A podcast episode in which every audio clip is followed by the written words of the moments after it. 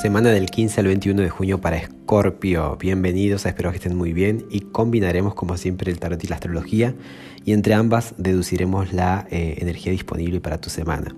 Empezando por las cartas tenemos al emperador, la reina de copas, la reina de espadas. Hay dos reinas acá por lo tanto, y, hay un emperador, por lo tanto que eh, se trata de una semana en la, eh, digamos, en la que hay que tomar decisiones maduras, de forma responsable, con inteligencia emocional, con inteligencia financiera, etc. Eh, seguramente tengas que ponerte en orden, tengas que administrarte, hay como que ordenarse esta semana, ¿no? Viene muy bien ordenarse, más que nada por el consejo que nos los da el 10 de bastos. El 10 de basto vemos a una persona que está cansada, agotada, con muchas responsabilidades y no está en forma de diagnóstico, está en forma de consejo. Así que te aconseja, mi querido Escorpio, que, a ver, distribuyas bien tu energía de forma sabia, que atiendas primero la prioridad y si en caso te sobra, lo demás, pero tampoco que te ponga todos al hombro, que todo acuestas porque es agotador. Es el consejo, ¿no? Que gestiones sabiamente la energía y por lo que se ve acá, pareciera que sí, tenemos dos reinas, una de copas, indicando que vas a poder, de alguna manera vas a encontrarte, mejor dicho, gestionando, tomando decisiones emocionales de forma madura, y la otra es la reina de espadas, lo que indica eh, mirar adelante al futuro, comunicar, ser práctico, práctica, pragmático, incluso eh, a veces desapegado, frío, ¿no? Porque porque si nos regimos por las emociones solamente, todo esto es una montaña rusa y necesitamos estar también a tierra y que los números nos den. El emperador también habla ¿no? de, hacerle frente a la vida, de hacerse cargo de aquello que tenemos que cuidar, de, lo, de, el rol que nos toca cumplir. ¿sí? Un poco también ahí tiene sentido. 10 de bastos dijimos, ocuparse de lo que nos tenemos que ocupar, delegar si es necesario, distribuir energía, no ponerse todo al hombro y a la espalda uno, si en caso hay otro que tiene que hacerlo. Entonces el emperador dice, cada cosa en su lugar, a ordenar y a ordenar, ¿sí? establecer bien las bases sobre las cuales vamos a edificar nuestra vida. Y para eso es necesario tener inteligencia con la reina, ¿no? Emocional, la de copas, y eh, inteligencia eh, mental, básicamente, literal, con la reina de espadas. Que hecho, esto va a redundar en una transformación. Así que una semana en la, eh, en la que se, a ver, se espera un ordenamiento, una organización un poco más prolija y que por cierto cuando hay orden hay abundancia, uno atrae, eh, digamos, puede disfrutar de lo que se tiene, puede saber qué es lo que se tiene, porque uno puede ver dónde está cada cosa, hasta qué punto eh, lo puedo dominar o no, es otra cosa el orden, el orden atrae la abundancia, entonces eh, te permite ver de cara al futuro. Desde lo astrológico tenemos, a ver, además de un contexto donde hay mucho planeta retro, ¿sí? Em, esta semana se suma eh, el gran Mercurio. Mercurio el día 18, jueves 18 empieza a retrogradar, está en cáncer que es tu zona de verdad, de, rompimiento de límites. Cáncer para vos que sos Capri es un poco esto, ¿no? Mercurio, tu mente está en ir más allá, en explorar, en aprender, en descubrir. Pero claro, está, eh, va a empezar a retrogradar. Por lo tanto, empieza como una reestructuración. Siempre que un planeta, y no solamente para Mercurio, sino cualquiera, empiece a retrogradar o esté en ese plan, es un poco la propuesta del universo a que nos actualicemos y nos preparemos para lo que se viene porque claramente eh, no va a ser funcional si seguimos estando en el mismo mood. La normalidad de antes no va a ser la normalidad de después. Estamos en un periodo de cambios, estamos en temporada de eclipses. Este mismo Mercurio el que sostiene el nodo norte o todo lo que ocurre en Géminis. Y, en Géminis se supone que tenemos que estar abiertos, permeables, comparar ¿no? a lo nuevo. Venimos de un eclipse de luna, penumbral, en Sagitario. ¿No? Eso indica un final en alguna creencia que hayamos tenido en cuanto a los valores, a lo que vale, a lo que no vale. Sagitario está en tu zona de valores, ¿ok? Y entonces esa luna llena indicó el final de un ciclo, que lo estamos haciendo consciente, que lo notamos y, que tiene que ver que incluso con creencias en torno a las cuestiones que realmente valen. Y estamos con el nodo norte en Géminis, con esa apertura a lo nuevo, a lo diferente, a lo que realmente aplique ¿no? al, tiempo que estamos viviendo.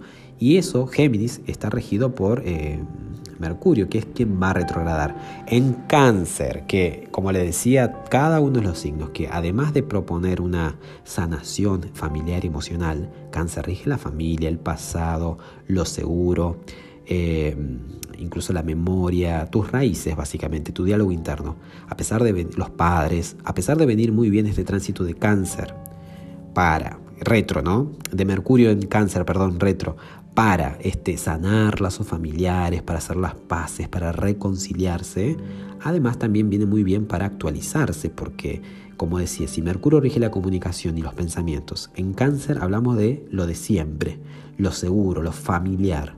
Cuando está retro indica la propuesta, o sea, la propuesta tiene que ver con esto, con qué pensamos. ¿Pensamos cosas por propia nuestra, por digamos por cuenta propia o realmente repetimos patrones y repetimos y repetimos? O sea, lo que papá, mamá nos dijeron, que en su momento funcionaron y ahora no aplicarían. O qué decimos, o cómo negociamos, cómo tomamos, nuestras decisiones. Un poco eh, combina con esto de, de, las cartas, ¿no? Las reinas, la de copa y la de espadas, ¿no? A ver, balanceemos. Mercurio en cáncer busca no solamente informar, sino también nutrir y tener tacto, tener empatía. Eso está totalmente aprobado y viene muy bien. Pero también eh, al estar retro hay que cuestionar un poco lo que, a ver, hasta, hasta qué punto nos sirve lo, lo, de siempre, ¿no? Tendríamos que revisar y actualizarnos y estar abiertos, ya que Mercurio sostiene la novedad, porque está rigiendo Géminis con el nodo norte, entonces estar abierto a, nueva información, a nueva forma de decidir, de pensar. Porque si no nos vamos a quedar como fuera, ¿no? Y, parece que vamos a estar dando vuelta en círculo. Entonces, claro, es una invitación para eh, actualizar nuestra, nuestro lenguaje, lo que nos decimos, lo que nos contamos.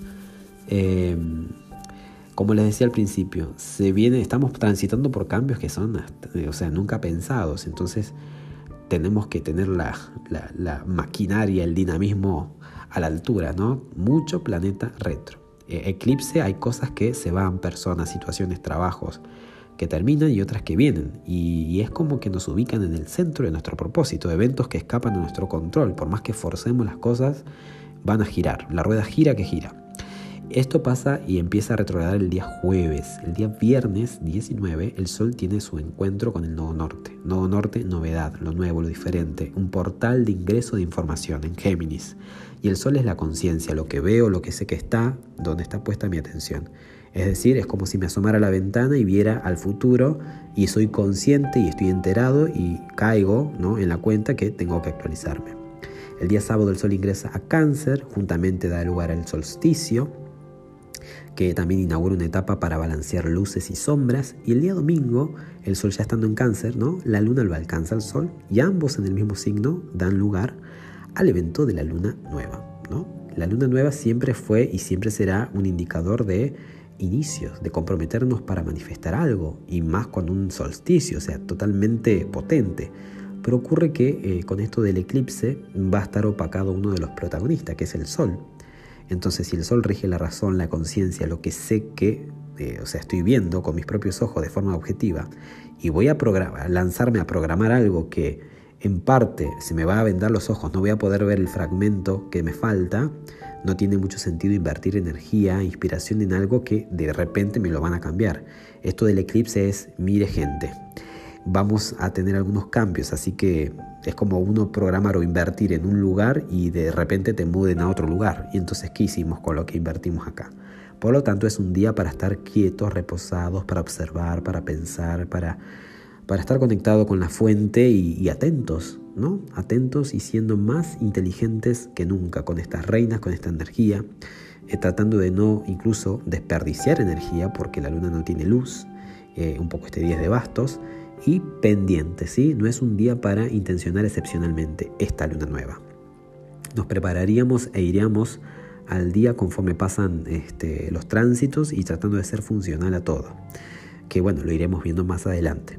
Así que bueno, espero que tengas excelentísima semana, que esto te ayude, te guíe, te direccione. Y bueno, esto está en tu libro albedrío, ¿no? Es la energía general. Un fuerte abrazo y muchas gracias.